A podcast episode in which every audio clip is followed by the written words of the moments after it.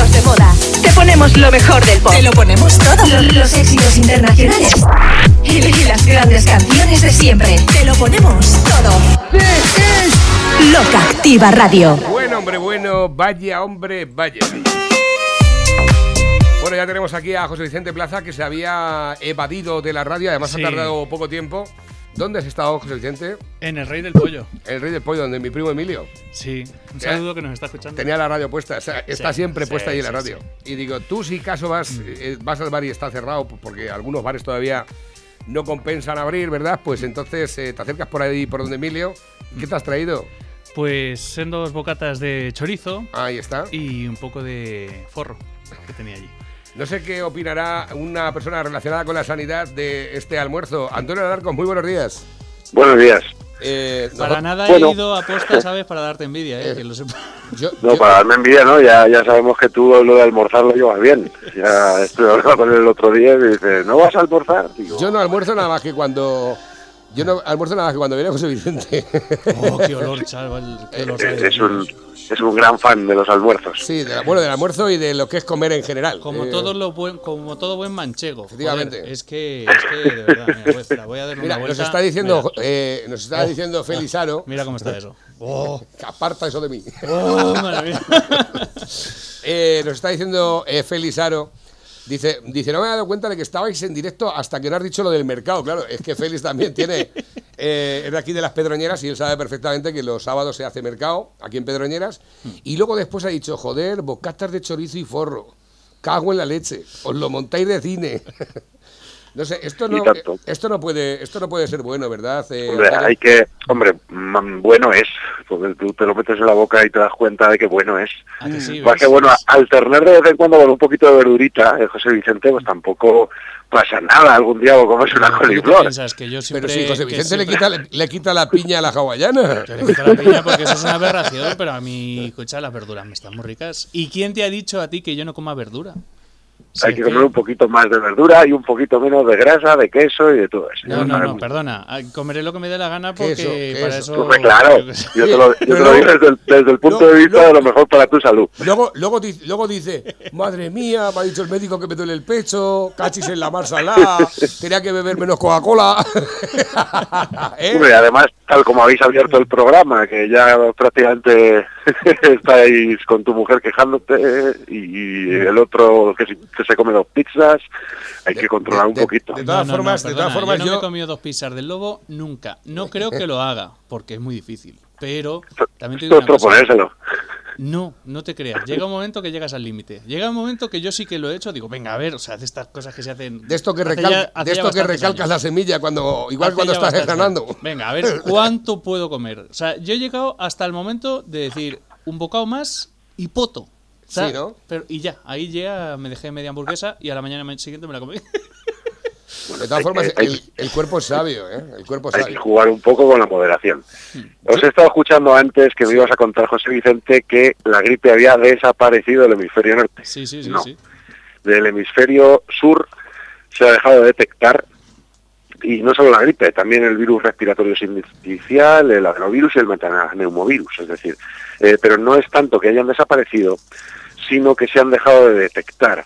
Eh, además, coincidió en el hemisferio sur eh, todos estos eh, chequeos con el confinamiento. Entonces, es cierto que ha habido mucho menos, tanto de gripe como de, de virus respiratorio sincicial, como de adenovirus y metaneumovirus, pero no tenemos que pensar que las enfermedades estas se han erradicado porque no es así. Sí que es verdad que la, vacu- la campaña de vacunación ahora en el hemisferio norte de la gripe ha sido muy agresiva, tal como teníamos los datos del hemisferio sur, pues a lo mejor ha sido eh, quizá excesiva, pero bueno, que la vacuna de la gripe ya está eh, puesta, está aprobada muchos años y, bueno, tampoco hay, hay problema con vacunarse en una vacuna que está ampliamente probada ya. Te iba a hacer esa pregunta yo porque aquellas, aquellas eh, oyentes que, como por ejemplo un servidor, tenga personas mayores, eh, yo ya he vacunado a mis papás para la gripe. Mira, ya Sí. ha abierto la Coca-Cola aquí, José Vicente. Eh, eh, ayer le preguntábamos a la doctora Victoria Canales qué opinaba acerca del tema de la, de la vacuna de la gripe. Eh, es, eh, no, no es un poco raro que se incida ahora tanto en que se vacune a las personas de riesgo de la gripe?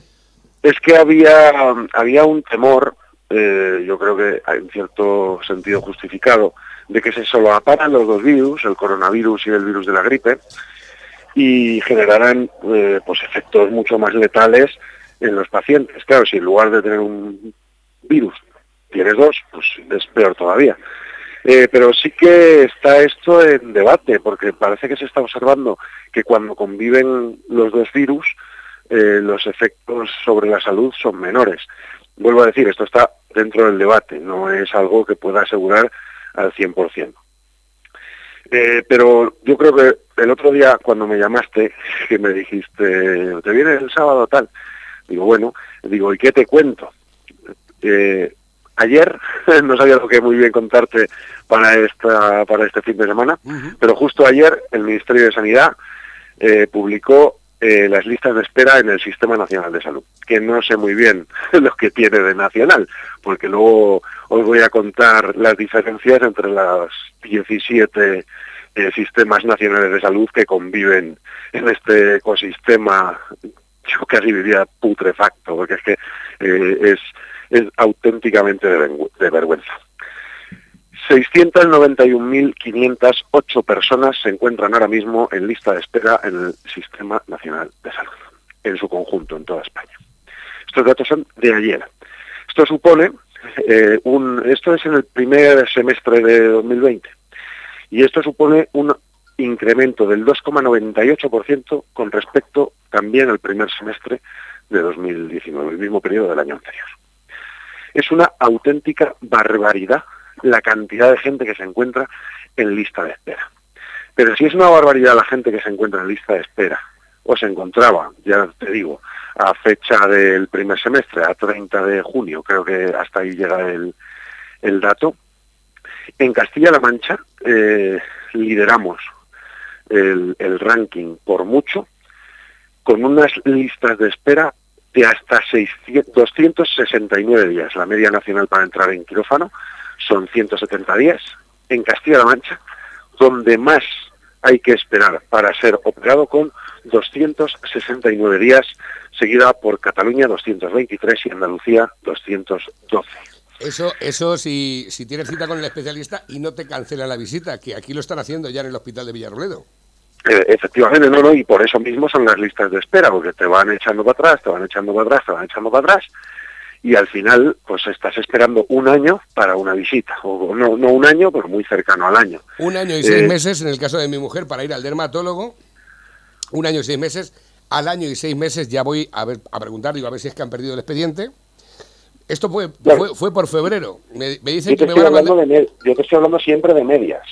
Ya, ya, ya, ya. Entonces, claro, habrá gente que espere más de un año y gente que espere 100 días, a lo mejor. Entonces, eh, eh, la situación es bastante dramática. O sea, es que hay eh, 180.000 personas esperando para ser operadas en traumatología, 140.000 personas esperando para ser operadas en cirugía general y de aparato digestivo. O sea, ¿somos conscientes de lo que son 180.000 personas? Una barbaridad.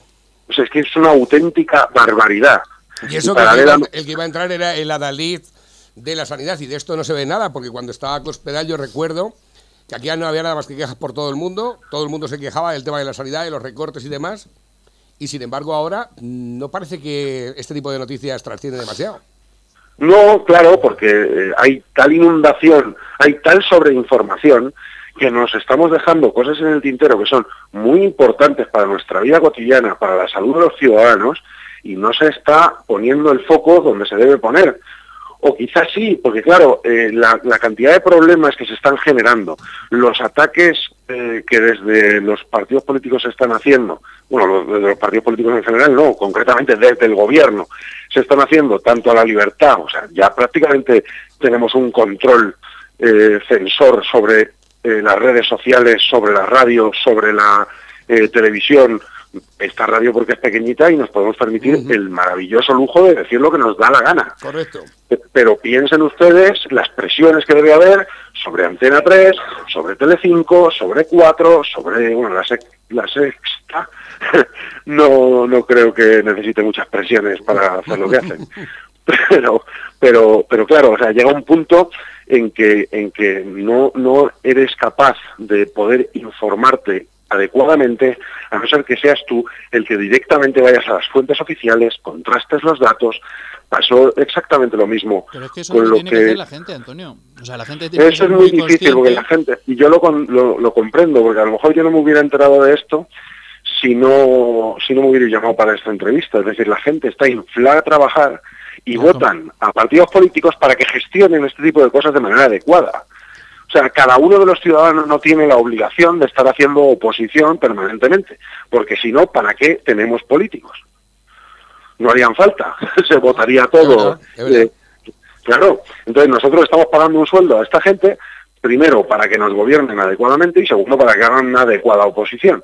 Pero claro, como el descontrol es y los ataques vienen de tantos sitios, que si la ley de censura de las redes sociales y de la prensa, que si la ley CELAF, que es un, vamos, yo, yo de verdad eh, hay cosas que, que, sinceramente no, no puedo entender, por mucho que, que el gobierno esté apoyado en separatistas, en etarras y todo esto, yo hay cosas que no puedo entender porque es que lo de cargarse la educación especial es de una gravedad.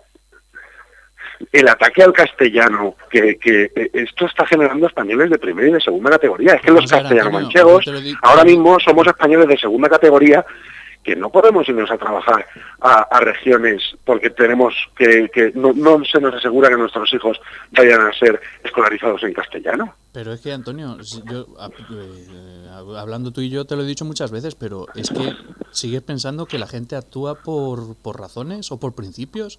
Si es que hay gente que actúa por el puro mal. Hay gente que es maligna en este mundo. O sea, que es puro mal. Y los tenemos mandando a casi todos. Porque hay alguno que se ve que es un poco tonto de los que están ahí.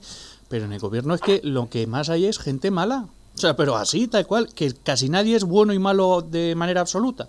No hay, prácticamente no hay buenos, buenos y malos. Pero en el gobierno ahora mismo sí que los hay. Y están actuando para mal.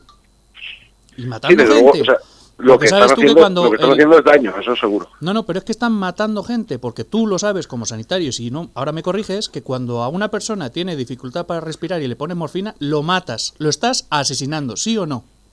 Eh, bueno, depende cuánta le pongas, pero en principio no es adecuado. Eh, eso ya, morfina se pone sobre todo para cuidados paliativos, cuando Ya, ya... pero si no tienes problema- problemas de cuidados paliativos, de dolores, no, no, lo único que pasa es que te estás asfixiando. En vez de llegar y ponerte un respirador, te pones morfina, ¿qué es lo que pasa con, ti- con esa persona? Pues eso seguro que se morirá, claro. Si tienes una depresión respiratoria importante y encima te meten morfina, pues claro. Pues eso es lo que está Pero pasando, esto- pero es que esto es así, o sea, son criminales porque han matado, han mandado matar gente. O sea, es que es así. Y si no, y si me llegan y me dicen, no, es que los asesores tal cual, bueno, pues ese asesor es un criminal que sabía lo que estaba diciendo, porque yo- me supongo yo que alguien sabía lo que pasa cuando le mandas morfina a una persona que tiene problemas respiratorios, que se está ahogando, vaya. Ya te digo yo que, que tanto la morfina, midazolam, es decir, hay fármacos que se utilizan ya cuando los médicos no podemos hacer otra cosa y, y lo que se trata es sobre todo de evitar episodios de ahogo, episodios de, de agitación, episodios que produzcan un disconfort en el paciente a la hora de eh, transitar desde la vida a la muerte. Eh, los cuidados paliativos son algo adecuado, es decir, no siempre que te ponen morfina te, te estás muriendo, o a lo mejor sí. O sea, a lo mejor puede ser que te están poniendo una dosis de cloruro mórfico porque realmente estés muy mal y probablemente te vayas a morir, pero simple- hay morfina que se utiliza simplemente para, utilizar el para neutralizar el dolor. Entonces, bueno, eh, decir que los políticos directamente están matando, porque claro, es que con lo que estás diciendo me estás diciendo que los médicos estamos matando y eso no puedo tolerártelo. ¿Sabes lo que te quiero decir? No, no, no, no. Yo me refiero a lo que pasó en la primera onda en las residencias. Ah, en la primera ola, bueno, eh, lo que lo que se hizo directamente es eh, cribar a la gente. O sea, es que fue eh, una gestión de guerra. Se, se cribó a las... eh, había tal colapso que se cribó y cierto es que, que, bueno, hay gente que no recibió atención en UCI o gente que no recibió la atención que en circunstancias normales habría recibido. Esto es una realidad. Eh, pero claro, eh, ante el colapso, pues es que poquito más puedes hacer más que una gestión de los pacientes como si estuviéramos en medio de una guerra, porque eso era. O sea, en esos momentos era una guerra. Y gracias a Dios no se ha vuelto a repetir en esta segunda ola, ni creo honestamente que se vuelva a repetir una situación así. ¿Te has visto, te has visto la tesitura de decidir igual? Eh, o, o tú ya recibías órdenes? A mí me venían ya cribados. Ya. Afortunadamente nunca tuve que decir este paciente sí es apto para UCI, este no. Pero claro, es duro de decir este o, o se cura aquí o no lo puedo mandar a ningún sitio. Pero yo lo que digo cuando, cuando digo que han matado gente es que es gente que a lo mejor se hubiera salvado de tener un respirador o si incluso sin respirador, simplemente con medicamentos hubiera podido salvar y en vez de intentar salvarlos, morfina. No, con medicamentos no, no, no. O sea, nosotros hemos intentado salvar, yo por lo menos los que han caído en mis manos, a todos los que he podido. Pero es que hay a veces que te encuentras con que es imposible. Es decir, hay veces que dices, es que ya no hay nada más que hacer. Y puedes caer en la tentación de intentar eh, hacer una escalada en los tratamientos y hacer una actuación también mala en el sentido de eh, una escalada tera- terapéutica que al final lleva al mismo sitio y que lo único que vas a hacer es alargarle unos días una agonía de forma completamente injustificada. Entonces hay que llegar a un equilibrio entre hasta dónde puedo hacer, porque la muerte es parte de la vida, es un hecho natural, hay que ser conscientes de ello y, y en los últimos momentos lo que le interesa, yo creo, a la mayoría es eh, hacer esa transición de la manera más relajada posible y de la manera menos dolorosa y menos agónica. Agónica en, en el sentido de eh, sufrimiento el mínimo posible. Entonces, eh, también es labor del médico ayudar a esa transición de los pacientes entre la vida y la muerte. También es... Antonio, es Antonio cuando, cuando te has visto en esa tesitura eh, de esto que... Porque claro, este tipo de situaciones que el público de a pie, los ciudadanos eh, que no estamos dentro de la sanidad, que no nos enfrentamos a la enfermedad como se suele enfrentar un enfermero, un sanitario, un médico, un, un celador, un, en fin. Eh, es- esos primeros momentos, pues yo imagino que, como dicen eso, a todos se acostumbra el cuerpo, ¿no? Porque conforme ya vas desarrollando tu trabajo, pues imagino que el hecho de que eh, a lo mejor se te muera un paciente es algo, puede llegar a ser natural, ¿no? Eh, estando en la Llega un situación... momento que efectivamente así es. Es decir, al principio eh, yo no había hecho, a mí nunca se me había muerto un paciente. Te estoy hablando de hace un año, nunca se me había muerto un paciente. Es lo que iba a decir, porque yo sé que es ahora cuando realmente a lo mejor estás ya integrado dentro de lo que es eh, la realidad de- del médico, ¿no? Del doctor. Eh, Claro. esos primeros, esos primeros pacientes que se te van, porque imagino incluso que cuando eres más nuevo parece que coges más afecto, ¿no? Con los, con los pacientes. Eh, no creas, o sea, yo voy cogiendo afecto con pacientes allá por donde voy, porque bueno, yo también soy una persona que soy así, pero sí que es verdad que quizá eh, asumes mejor la realidad de la muerte, porque es que es una realidad y llegas a un momento en que dices, es que ya sabía que esta persona iba a morir, entonces como que te proteges, te haces una especie de, de coraza De escudo. y, y- y creo que y creo que incluso eh, eso sirve para operar mejor operar no me refiero desde el punto de vista quirúrgico, sino eh, eh, a la hora de, de indicar tratamientos, es- es- es- exactamente, de actuar. A la hora de indicar unos tratamientos para una persona que dices tú, uy, pues entonces a lo mejor eh, lo haces mucho mejor cuando ya estás viendo que no puedes hacer nada y en lugar de liarte la manta a la cabeza, lo voy a salvar, lo voy a salvar, lo voy a salvar, y luchas contra lo imposible, pues dejas de luchar contra lo imposible y efectivamente ofreces una transición eh, quizá más mejor. Pero sí, o sea, sin duda ninguna no es agradable para nadie, y bueno, digo para nadie, es bueno, no sé, habrá algún loco por ahí, pero para el para el común de los mortales, para el común de los mortales que se dedican a lo que me dedico yo, nunca es agradable que se te muera un paciente, nunca. Los médicos, eh, dentro del entorno médico y especialmente en estos eh, tiempos que corren, ¿tú has visto a compañeros que se le caen las lágrimas realmente cuando se pierde a un, a un paciente? ¿Tú en el Sí, entorno... hombre, claro, claro, no, y yo mismo, es decir, hay pacientes a los que les tienes tal afecto que, que bueno, pues te pilla de sorpresa a lo mejor y te hace polvo. Es difícil, es difícil esta, esta profesión, ¿eh?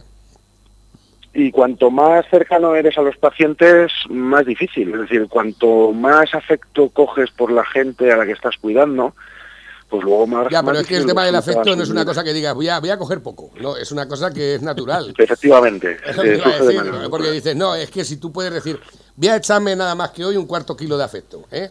y cuando se me gaste ya me voy a mi casa. Eso es No, una no, cosa claro. que no la puedes medir, es decir, tú en el momento que empiezas a establecer una relación con, con un paciente que tiene una patología, y tú dices, bueno, yo creo que si le hago esto, le va a sentar bien, y se va a poner No, bien supuesto. y tal, y luego después tiene una crisis que no tiene nada que ver con lo que tú estás tratando, y se te va. Sí, no, eso es, eh, duro para nosotros como no podría ser de otra manera. Y luego es que hay pacientes eh, que yo tengo, por ejemplo, que son cariñosísimos conmigo. O sea, eh, tengo, por ejemplo, una paciente que va todas las tardes, todas las tardes a verme a mi despacho, todas las tardes. Tengo otra que, bueno, cuando me la encontré no salía de su habitación. No salía de su habitación porque estaba aterrorizada y ahora se da paseos y siempre, y que claro, la veo por los pasillos, que dándote una vuelta, sí, tengo mucho que agradecerle, doctor. Claro, esas cosas te llenan el alma de tal forma que en el momento en el que se te van, pues Mm, es como si se te muriera un ser querido al final. claro. Entonces, eh, eh, evidentemente es duro. Tenía otra paciente que, que, claro, esa ya no la veo porque ya no estoy, he estado cambiando de trabajo y todo esto, y tenía otra paciente que siempre que iba a su habitación, una vez me dijo, cada vez que apareces es como si viniera Dios. Digo, madre mía. y me quería un montón. Decía, ya, ya claro, había ya cierto cachondeíto, porque porque me una vez en el en el patio estaban ahí haciendo ejercicios en una de las residencias donde he estado y le decía y ya una auxiliar de enfermería le decía eh, mira, viene Antonio, no sé qué, y dice, "Ey, la, la- la señora esta no se acordaba de su familia, cuando alguna vez se agitaba, eh, solo, se acor- solo se acordaba de mí, era, era, era, era, súper gracioso, y ya, ya viene, ya viene tu novio, y dice, no, no, no es mi novio, no es mi novio, y pues yo estaba delante.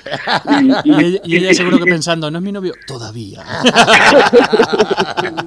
Era, era, era muy graciosa, o sea, y a mí, a mí me quería, vamos, o sea, se le iluminaba la cara de una ma- manera cada vez que me veía, que es que de verdad, eh, luego pierdes un paciente con el que tienes esta complicidad, esta casi diría alianza terapéutica, esta señora que ahora me viene a ver todos los días por la tarde, eh, Perdona, conseguido- perdona que te corte. ¿Te queda pan? Comete el trozo No interrumpas para eso a No, Antonio, no, no, anda. esto es muy importante. O sea, el forro, Antonio, el forro que nos hemos comido, que queda un trozo, era una puñetera maravilla. Ya, O sea, pero es que el, trozo que me ha dejado no me cabe en la boca y encima eso hasta que te lo terminas de, de masticar Tírale. se yo- va en el programa entero. hombre, yo hablo con. Antonio, tú tírale. Vale, tírale, vale, vale. Que yo ya no tengo pan. O sea, de todas formas, ahí llenando el buche mientras yo cuento mis anécdotas. Sí, ¿no? Sí, no, se- sí. no se nota casi. Ahí, ahí. Si te hubieras Bueno, venido, que- si te hubieras venido, pues lo estabas llenando igual Claro. que nosotros. Pero eh, si, si me hubiera ¿cómo te- ido con vosotros no podría estar hablando, porque Claro. Bueno, pero uno hablaba, otro come. ¿Qué te crees que vamos haciendo una, Navarro y yo? una- Navarro, una di, di sinfonía, Pamplona. una sinfonía de masticación ahí. No, Pamplona, di Pamplona, Navarro. Pamplona. Bueno, el caso que sí, que evidentemente eh, nos duele cuando se nos va un paciente, sobre todo cuando tenemos una relación muy constante con ese paciente, pues evidentemente nos duele, no somos de piedra. Luego cada uno tiene una sensibilidad diferente, eso es evidente, pero Mm. eh, a todo médico, aunque no lo conozcas, pues, te da coraje perder a un paciente. Eso mm, podéis tenerlo eh, absolutamente claro. Yo es que eh, dándole vueltas un poco al, al asunto y, y viendo cómo van desarrollándose los acontecimientos, creo que estáis, creo que estáis haciendo una labor muy espectacular. Porque no, lo- no lo digo por ninguna cosa, sino porque intento integrarme, ponerme con cierta empatía, ¿no? Y, y no sé si estaría yo eh, preparado para, para desarrollar la actividad que hacéis vosotros. Pero es que yo tampoco lo estaba, es que eso, ah, vamos a ver, para, hay, hay cosas para las que nadie está preparado y te preparas pues a la fuerza OTAN, ¿sabes? O sea, que eso es lo Sí, que hay sí. y al final te preparas sí o sí. Ya. Iba a decir una borriquería. al Dila, final dila, te- dila, tú dila como si tienes- estuviéramos nosotros solos. te, te- tienes que te tienes que preparar para lo que te va viniendo hasta que lo haces eh, lo integras como parte de tu vida y como eh, algo, algo que ocurre de manera natural. No es tanto, yo creo, eh, no estar preparado, porque evidentemente eh, el ser humano eh, no, tiene, no ha tenido siempre eh, la vida como la tenemos ahora mismo. Es decir, la relación, ¿sabe lo que pasa? La relación con la muerte eh, que tenemos ahora mismo es como, como si no formara parte de, de nosotros. Eh, cuando alguien se muere, pues prácticamente se muere en el hospital, se le pone el sudario y está en el tanatorio, pero como que es una cosa que ya está muy alejada de nuestra realidad cotidiana. Sí, pero eh, es, que, es que es eso, es que la gente se ha olvidado que lo, único, lo último que va a hacer cada uno en su vida, lo último, lo último, lo último es morirse. O sea, Claro. es lo último que vas a hacer y además lo vas a hacer seguro. Lo Sí. va a hacer tu padre, tu madre, tus abuelos, tus amigos, tus hermanos. ¿En qué orden? No lo sabemos. ¿Cuándo? Tampoco. Pero que nos morimos, coño. Sí, yo, yo, mira, el primer año de, de carrera, cuando entras en medicina, lo primero que haces prácticamente es entrar en una sala eh, llena de cadáveres. Y Ah, eh, para mí eso fue realmente, o sea, me acuerdo perfectamente de ese día, eh, porque eh, estaba, claro, estaban al principio todos tapados con, sábanas. Eh, yo también era una persona, pues, eh, prácticamente todos los manchegos, con este tema de los muertos, cuidadito. Claro, yo entré ahí, vi un montón de camillas con los muertos ahí puestos, cubiertos por sábanas, eso de primer día para ir adaptándote, y estaban tapados con sábanas, entonces bueno, nos dividimos por grupos, cada uno se puso alrededor de una camilla, con los muertos que al final íbamos a hacer la disección y todo esto. Y una compañera mía, buena amiga, que está ahora trabajando en, Burgos, le dijo al, profesor, y no les vamos a ver la cara. Claro, el profesor sin ningún problema cogió, tiró de la sábana, yo quité la vista y vi a todos mis compañeros mirando la cara del, cadáver. Y dije, no voy a ser yo el, el único mierda, por decirlo así, que no va a mirar. Giré la cara y todavía tengo esa fotografía grabada en la, en la mente. Estuve una semana pensando si este hombre sería buena persona, si este hombre sería mala persona, si tenía hijos, si no los tenía, si sería de la Leti. O sea, eh, me despertaba pensando en él y me acostaba pensando en él, como si estuviera enamorado, prácticamente, ¿sabes? Entonces, eh, no te creas que la relación está con la muerte, de asumirla con naturalidad, es de un día para otro. Es después de mucho tiempo y después de, de claro, eh, de- me acuerdo de esta, de la cara de este hombre en concreto, pero ya no me acuerdo de ninguno más. Es decir, eh, no te sabría decir a quién he hecho yo eh, no tanto autopsia, sino quizás disecciones en la carrera. Solo me acuerdo de esta persona, de esta que fue la primera que vi. Es que Claro, el, llega- primer, el primer muerto que ves se te queda grabado. Yo me, yo, a mí se me quedó grabado mi abuelo. Para Mi que abuelo veas. fue el primero, o sea que... Entonces, eh, claro, pero esto nos pasa, yo creo también, por esto que te digo, vivimos alejados de la realidad de la muerte y cuando vemos el primer, un muerto por primera vez ya tenemos unos años suficientes como para que nos impresione y nos marque de por vida. Intuyo que será por eso, es, es solo una hipótesis. Pero, pero sí, evidentemente, eh, cuando ves el primer muerto se te queda grabado, pero cuando se te muere tu primera persona también es un, es un hecho como médico que, también te acuerdas. Tengo por aquí apreciaciones que nos van llegando, por ejemplo, de nuestro compañero Félix. Dice, oye, lo de la ley CELA no cambia muchas cosas en cuanto al español. En Baleares, Cataluña, Galicia, Valencia y País Vasco, el español está lleva radicándose 20 años. Dice, yo viví en Baleares desde el año 1999 a 2005 y ya no se podía estudiar en español. Menos mal que me vine a Madrid.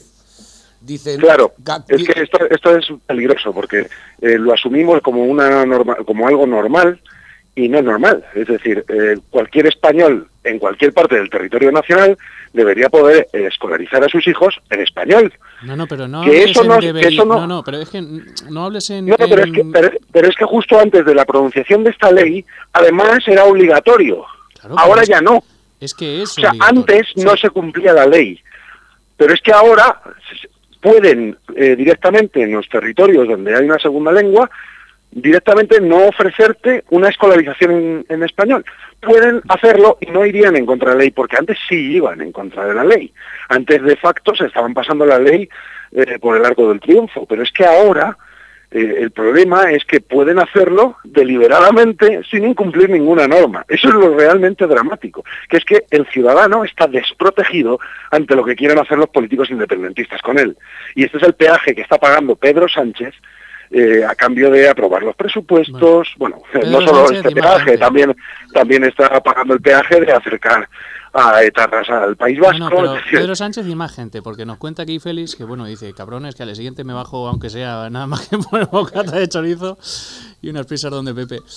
Y que a sus hijos le dice siempre lo mismo, que la muerte es lo único seguro que tenemos la gente, y es que es verdad, porque, porque es que es Y probablemente al mismo tiempo para lo que menos nos preparamos. Siempre hay un tabú cuando tienes a los nenes pequeños de decir, bueno, este tema no lo voy a tocar de momento. Bueno, aparte dice que el tema este de la lengua, dice en Baleares, eso lo metió el partido Panoli, fueron los Panolis los que metieron el catalino en Baleares. Es que eh, bueno, en Baleares se ha hablado siempre mallorquín. Sí, pero ahora ya es que han metido el catalán. Es que el mallorquín no, tiene, tiene poco que ver con el catalán, ¿eh? Sí, sí, sí, bueno, a ver, son lenguas bastante cercanas. Sí, son cercanas, pero, pero no. o sea, es igual que comparar... Sí, y además ellos se sienten muy orgullosos de su propia lengua. Yo conozco valenciano, no, no, yo hablo valenciano. Me entiendo con un catalán, sí, pero yo como español también me entiendo con un italiano. Y esto me ha pasado a mí en Alemania. Es decir, yo estaba hablando español con un italiano, el italiano conmigo, y nos hemos entendido perfectamente. Sí, pero vete a Mallorca a hablar con un mallorquín que hable mallorquín a ver si lo entiende. No te enteras de nada, absolutamente. Y en catalán sí que es cierto que es bastante fácil casi casi entenderte, pero con uno que hable mallorquín, imposible. Me parece bastante dramático lo que está pasando. De todas formas, es dramático lo que dice lo, que dice Félix también, dice, les toca la polla lo que digan los tribunales desde siempre. En Cataluña les condenaron a dar clases en español y se ha limpiado el culo con la sentencia. Sí, pero es que lo que no podemos hacer el resto de los españoles, aunque seamos españoles de segunda, ojo, porque es que eh, con las listas de espera en Castilla-La Mancha, sabiendo que no podemos emigrar a ciertos territorios o incluso para lo de la selectividad, es decir, ¿cómo, eh, cómo hacemos para que los territorios donde la selectividad es en... Yo es que este tema me, me toca especialmente las narices, porque claro, los territorios donde las universidades se dan en la lengua, eh, digamos, regional, eh, Cataluña, Baleares, Mallorca, eh, Valencia, este tipo de regiones, los niños que salen de segundo bachillerato saben que en, en, las universidades se imparten las asignaturas, muchas de las asignaturas en la lengua regional. Entonces, claro, como alguien de Albacete, de Ciudad Real, de Guadalajara o de Segovia eh, a la hora de elegir una universidad, pues se procura quedarse dentro del de, eh, área eh, del territorio nacional donde solo se habla español, porque sabe que si va a un, a un territorio donde hay una segunda lengua, habrá muchas asignaturas que esta segunda lengua será la lengua vehicular de la asignatura y su rendimiento automáticamente va a caer. Entonces, a los alumnos que sacan una buena nota en selectividad, prácticamente se les veta de los territorios donde hay una segunda lengua, de forma que ¿quién sale beneficiados? Esos que hablan una segunda lengua.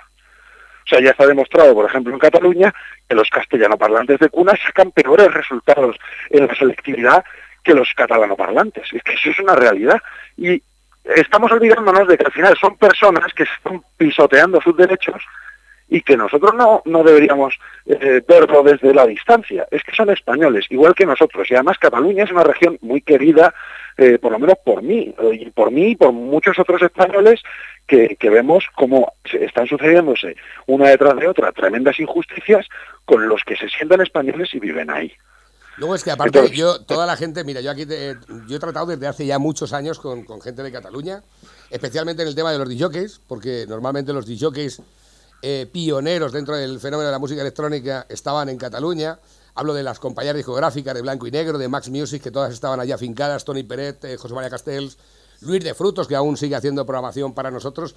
Yo no, eh, a cualquiera de estos tú le hablas y, no están de acuerdo con, con, el tema del independentismo y estas cosas muchísima gente que no está de acuerdo. Pero es que, claro, pero es que esos están criados en, otra generación.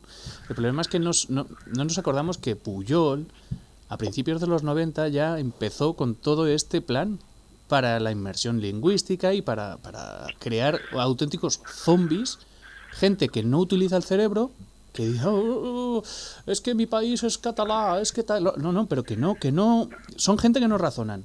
Y es lo que está haciendo en la ley CELA. Y todas las leyes de educación socialista han, han sido para crear tontos, literalmente. O sea, y hay que decirlo nunca así. en la historia el independentismo o el los nacionalismos periféricos habían tenido el apoyo que tienen ahora. Nunca, Claro, nunca porque llevan, anteriormente pero en porque toda la llevan historia. 30 años, Antonio. Y algunos Sí, casos esto es, más. culpa, esto es culpa de quién, porque es que, claro, hay que, vamos a señalar con el dedo ya, eh, porque es que eh, hay que ver quién tiene las responsabilidades de las cosas que van ocurriendo. El señor Aznar gana las elecciones y a cambio de eh, No, no, perdona, con el apoyo pero, de pero CiU, Aznar ya siguió lo que lo quería, pero es que Puyol ya empezó siguió, con es esto que en el hizo una cosa- 92, creo. hizo- es que cuidado que hizo una cosa muy importante, que fue darle la competencia de educación a Cataluña. Y una vez que le das al señor Puyol la competencia en educación, hizo lo que tú estás comentando. Es que es exactamente Que lo que, que tú no, que estás no, comentando. Antonio, que es de antes, que esto viene no, de no, antes. no, la sí. competencia... No, bueno, La competencia favor, no, pero esto ya empezaron, con el plan este empezaron antes. Empezó Ah, no, Puyol, claro, empezó claro. sí, hombre, claro, pero esto, los nacionalistas catalanes llevan con este plan desde que existe el nacionalismo catalán. Eh, pero, pero claro, si nosotros, eh, cuando hablo de nosotros, hablo del conjunto de España. Eh, para que el partido de turno gobierne, lo único que hacemos es ceder y ceder y ceder a una máquina voraz que siempre te va a pedir más, que nunca se va a quedar conforme y cuyo objetivo último es la destrucción de España y del eh, troceo del territorio nacional, pues entonces, o sea, lo decía Otegui, para que haya una España roja, previamente tiene que estar rota. O sea, lo que dice Otegui no es muy diferente de lo que piensan los nacionalistas gallegos, los nacionalistas catalanes, lo que pasa es que esta gente son asesinos, nosotros no. Pero que no hay mucha Bueno, diferencia. bueno, escucha, Es el fueron, fin de la igualdad entre españoles. No, no, cuidado. Los nacionalistas catalanes porque fueron más inteligentes y dijeron... Sí, porque no, teníamos a Terrayure, efectivamente. Exacto, por aquí no porque tal, pero esto es que es así, o sea, que es que empezaron igual. Sí, o sea, sí. y en Madrid también había un terrorismo que era comunista, que era el del Grapo. Sí, claro. se- tampoco lo decía nadie. O sea que, vamos a ver, el problema es que la izquierda, no es decir que la persona es de izquierda, no, no, es que la izquierda es el mal, hablando religiosa y literal y metafóricamente, la izquierda es el mal desde hace muchos años. Yo no digo que vaya a ser siempre, pero hoy y desde hace muchos años es el mal. La izquierda nos trajo el nazismo, el fascismo, el comunismo, la Segunda Guerra Mundial y nos ha traído el mal desde siempre. Por lo que sea, ahora mismo es el mal. Entonces, como la izquierda es el mal, la gente extremista de izquierdas se comporta como demonios. Y lo estamos viendo en Estados Unidos con el Black Lives Matters, lo estamos viendo en todos los sitios que ha habido terrorismo. Es que en todos los sitios que ha habido terrorismo en este planeta ha sido terrorismo socialista, comunista, de izquierdas. O sea, pero es que esto es así. Bueno, y esto tampoco lo dicen. Y ha Bueno, habido y cuatro está- casos. a la vista está que cuando no comulgan con algún eh, mensaje de alguien, lo primero que hacen es amenazar. Claro, Pero lo que no puedes, lo que no se puede hacer es demonizar de esta forma, porque al final decir la izquierda es el mal. Pues es que hay muchos, oyen- a lo mejor no muchos oyentes, pero sí que hay mucha gente que se identifica como gente de es que yo no he dicho la gente de izquierdas. y creo Ya, eso pero eso, por Pero es eso creo que es muy importante puntualizarlo. Claro, es decir, hay gente lo- que es buena independientemente de su ideología. Y lo- Y esa gente eh, hay que hay que cuidarla, hay que quererla, hay que protegerla porque son buena gente. es que yo no he hablado de la gente de izquierdas, yo he hablado de la izquierda. O sea, es que es Claro, así. pero al hablar de la izquierda, si una persona que se autoidentifica como persona de izquierdas te escucha, va a decir, me está diciendo que soy malo. No, No, lo pues, soy. pues porque no me habrá escuchado bien, porque Pues he bien, dicho per- eso, perfectamente que no va con la gente de izquierdas. Esto va con la ideología. Con la ideología, que es que yo tengo la sensación de que va más allá de la simple ideología. Es que la ideología de izquierdas se mueve como si estuviera viva. O sea, se va, va es que colonizando. hablar de, eh, hablar a estos gente- momentos de izquierda y de derecha, mira, eh, yo creo al final eh, ni los que se dicen de derechas ni los que se dicen de izquierdas eh, pueden tener realmente la razón en su totalidad. O sea, aquí no, lo que hay que ver, buscar Antonio, Antonio, es que el yo no interés de global de todo el país. De verdad que yo no estoy hablando de la gente y yo, yo estoy hablando de algo que yo tengo la sensación de que la izquierda se mueve como si, fue, como si fuera un organismo vivo. Es decir, si tomamos las sociedades como si fueran organismos vivos, que lo son, que lo son, y las células somos cada persona que nos comportamos de una manera diferente. Es decir, hay glóbulos blancos que son los policías, guardias civiles, hay plaquetas que son los que los de infraestructuras, infraestructuras y demás. O sea, si la tomamos las sociedades como un organismo vivo, la izquierda yo a mí me parece un virus. Porque donde entra, entra para destruir esa sociedad. Para destruirla, romperla y cambiarla por algo completamente distinto. Crear una nueva sociedad. O como un parásito. No sé, es que yo lo veo Bien así. es cierto, bien es cierto que a cualquier persona que eh, mm, comulga con la ideología de la izquierda es, per- es porque no se ha molestado ni en estudiar, ni en trabajar, ni en ver la historia de la ideología que representa la izquierda. Entonces, eh, ¿qué quieres que te diga? Puede ser muy bueno, pero coño, estudia un poco, échale un vistazo a qué, a, a- a qué objetivos ha ido tu ideología y dónde ha llevado a esos países tu ideología. Claro, pero es que yo tampoco me meto con la gente de izquierdas y no lo hago nunca por una sencilla razón, porque llevamos con una manipulación mediática brutal desde que tengo memoria y desde el 2011, o sea, desde el 2004, desde el 11M, más.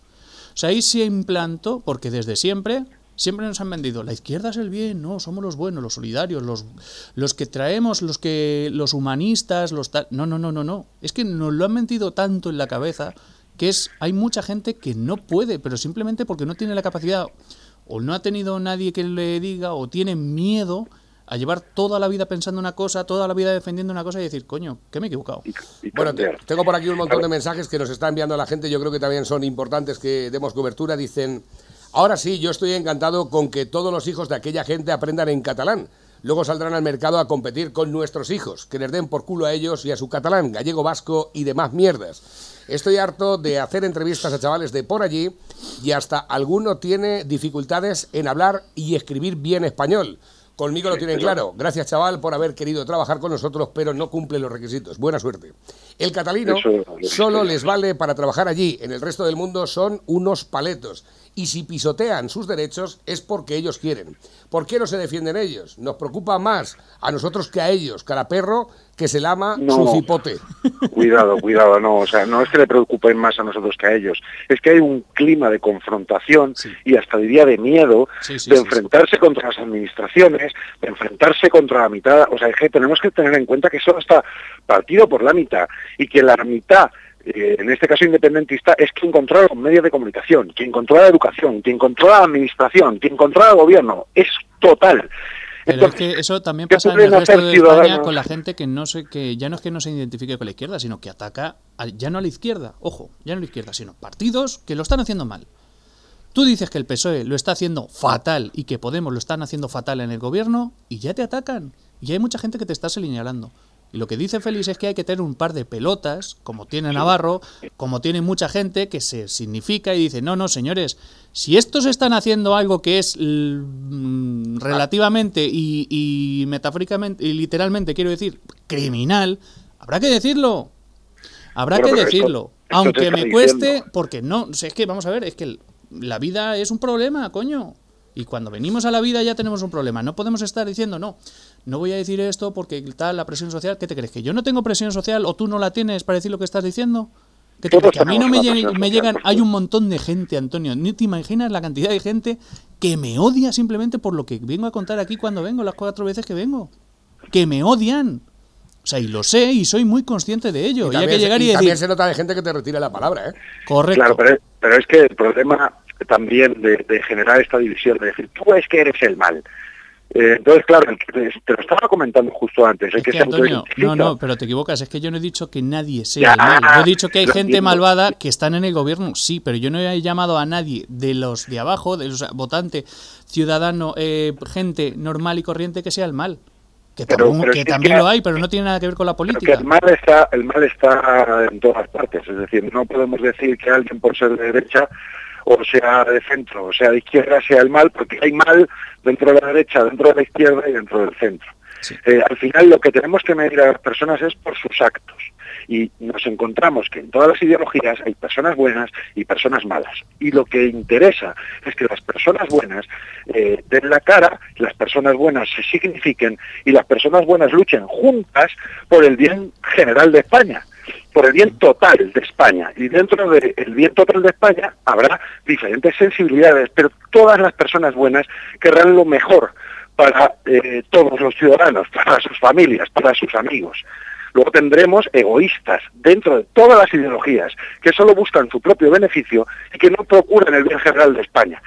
A estos hay que identificar y a estos hay que expulsar de la vía pública. Pero sean de izquierdas, de derechas o de o medio pensionistas. Es que, me da Antonio, igual. yo creo que no me he explicado bien Dicen, porque... dicen te, te- sí, te has sí. explicado muy bien y estás entrando en un bucle que la verdad es que empieza a aburrirme ya. Eh, dice, dice por aquí, el médico se equivoca. La ideología de izquierda ha sido la más dañina de la historia de la humanidad. Esto es así. Sí.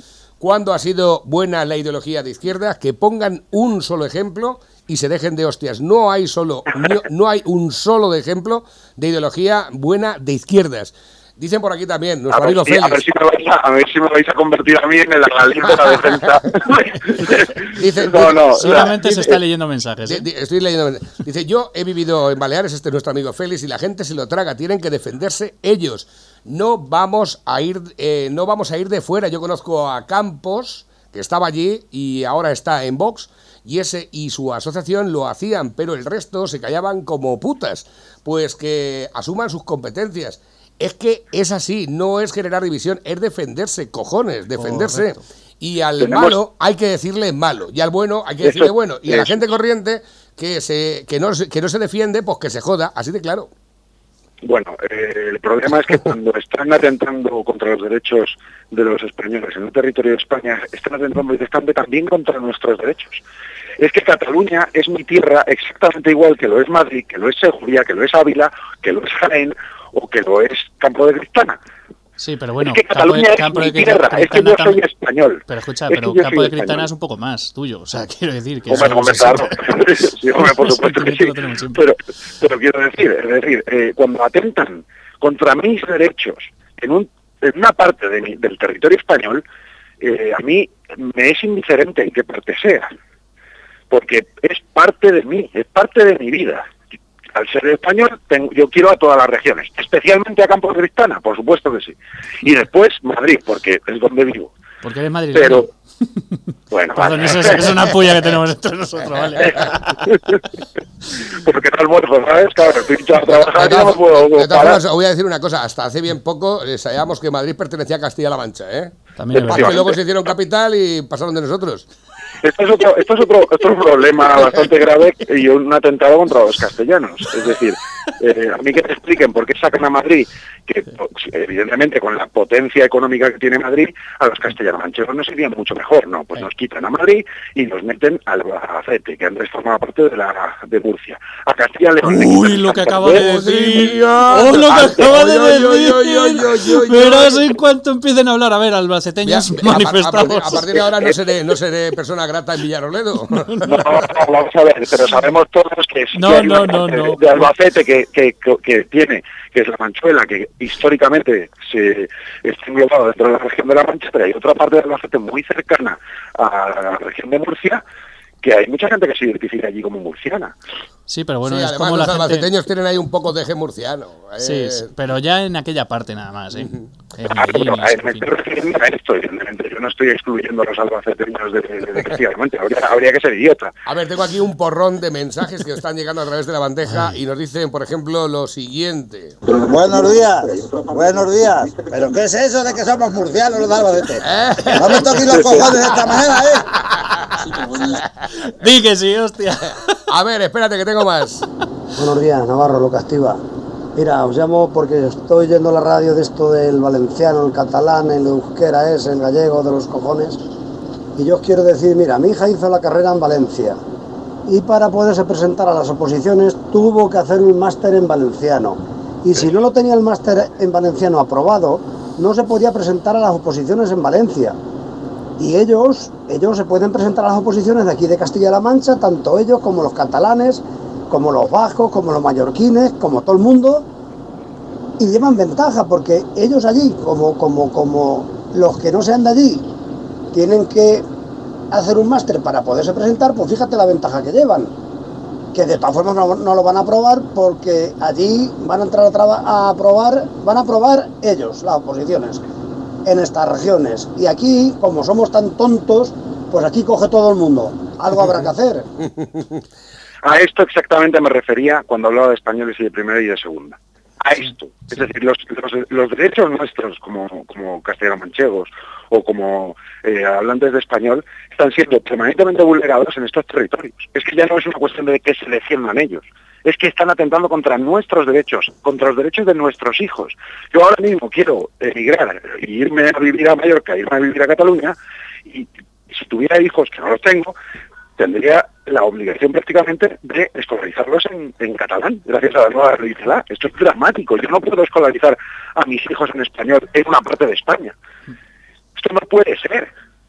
Entonces, eh, claro, evidentemente los que viven allí, que son, eh, que hablan la lengua eh, regional, pues evidentemente salen beneficiados en detrimento del resto de los españoles. Y está- fíjate, estamos generando eh, dos categorías de españoles que unos tienen acceso a todo el territorio y otros solo tienen acceso a una parte del territorio, en este caso somos nosotros. Eh, eh, eh, no se puede tolerar y no se puede dejar que, que pisoteen nuestros derechos en otras regiones de España.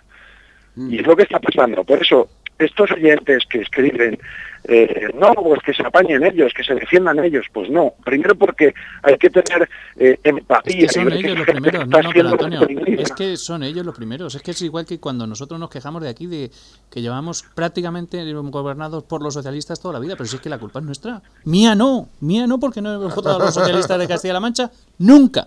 Esperaos, que tengo por aquí nuevos que van entrando. Teléfono acabado en 7497. Buenos días, gran programa, chavales. Ese médico Jonathan, que sí, que yo he sido de eso siempre rojo, rojo, lo he dicho aquí alguna vez y, y estaba equivocado, como tú dices, hay que reconocer las cosas. Yo siempre he estado equivocado. La izquierda es lo peor del mundo y, y- y, vamos, peor que el coronavirus. Porque sí, que, que nos, que nos llevan a la ruina, nos matan, nos- hacen lo que quieren. Pero bueno, la gente, pues cada uno. Bueno, un saludo y. A colación de lo que estábamos contando también, otros que van entrando también, dicen por aquí, eh, esa es la gestión de Cara Garbanzo, cuando nos daba los datos el doctor de las eh, listas de espera en nuestra comunidad autónoma. Dice, y no pasará, socialismo, disfrutad de lo votado. El lunes vino un trabajador de una empresa de Barcelona a ponernos una máquina en la fábrica. Yo pensaba que era tartamudo, no hablaba bien. Cuando le llamaban por teléfono y hablaba catalán, que flipas, yo me quedé perplejo. Un chaval que no tenía más de 25 años y no sabía hablar bien en español. Qué triste que en tu país no sepas ni hablar el idioma del mismo. Es que es, es que es tremendo. Luego, aparte, di- di- nos dicen por aquí, el gobierno de España no administrará vacuna hasta comprobar que contiene el mismo número de anticuerpos que anticuerpas.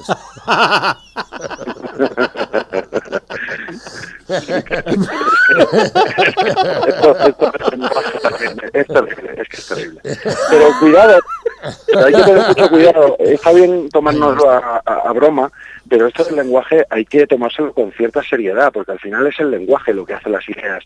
Y tenemos a la población española permanentemente bombardeada desde todos los medios masivos de comunicación por este tipo de lenguaje, que al final lo que provocan es, eh, es como si metieran un sistema o como si metieran una especie de, como, como una especie de programa en su mente eh, que, que automáticamente asumen como lo correcto, como lo bueno, como lo general, cosas que son auténticamente una locura. El otro día en, en Ahora, Facebook, ahora, eh, perdona que te corte, Antonio, es que se te, corta, se te entrecorta. No sé por qué oye- se entrecorta sí. algunas veces y otras veces se te oye perfectamente. Ahora No sé- después vamos a explicar el funcionamiento de...